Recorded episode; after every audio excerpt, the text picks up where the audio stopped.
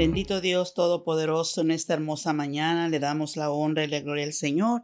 Y el tema de este pequeño pensamiento es cántico, cántico nuevo en este día, nuestro Padre Celestial.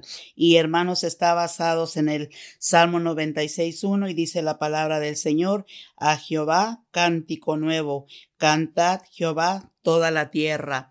Dice toda la tierra, no dice algunos nada más.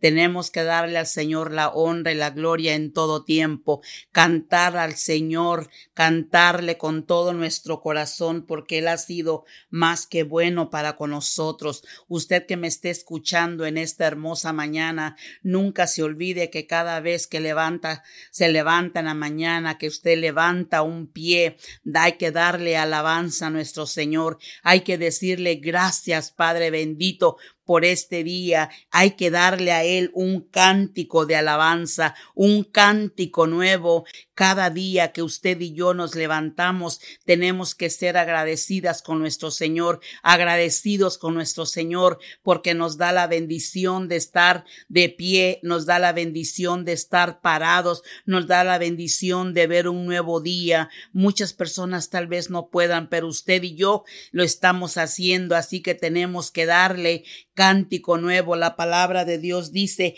cantar a Jehová cántico nuevo, cantar toda la tierra. No dice que solamente yo, dice que toda la tierra y a donde usted me esté escuchando por este medio, tiene que cantar a Jehová un cántico nuevo, un cántico de agradecimiento porque está con vida, porque está de pie, porque tiene a su familia, porque tiene a los suyos al lado de usted. Así que tenemos que ser de darle al Señor ese cántico de alabanza, ese cántico de agradecimiento. Dice cantar toda la tierra, no dice que solamente algunos, cantar toda la tierra y eso lo dice la palabra del Señor. Eso está en el Salmo 96.1. Si usted quiere leerlo, si usted quiere saborear lo mejor de lo que yo se lo estoy diciendo, eh, lo va a encontrar en el Salmo 96.1 y ahí la palabra dice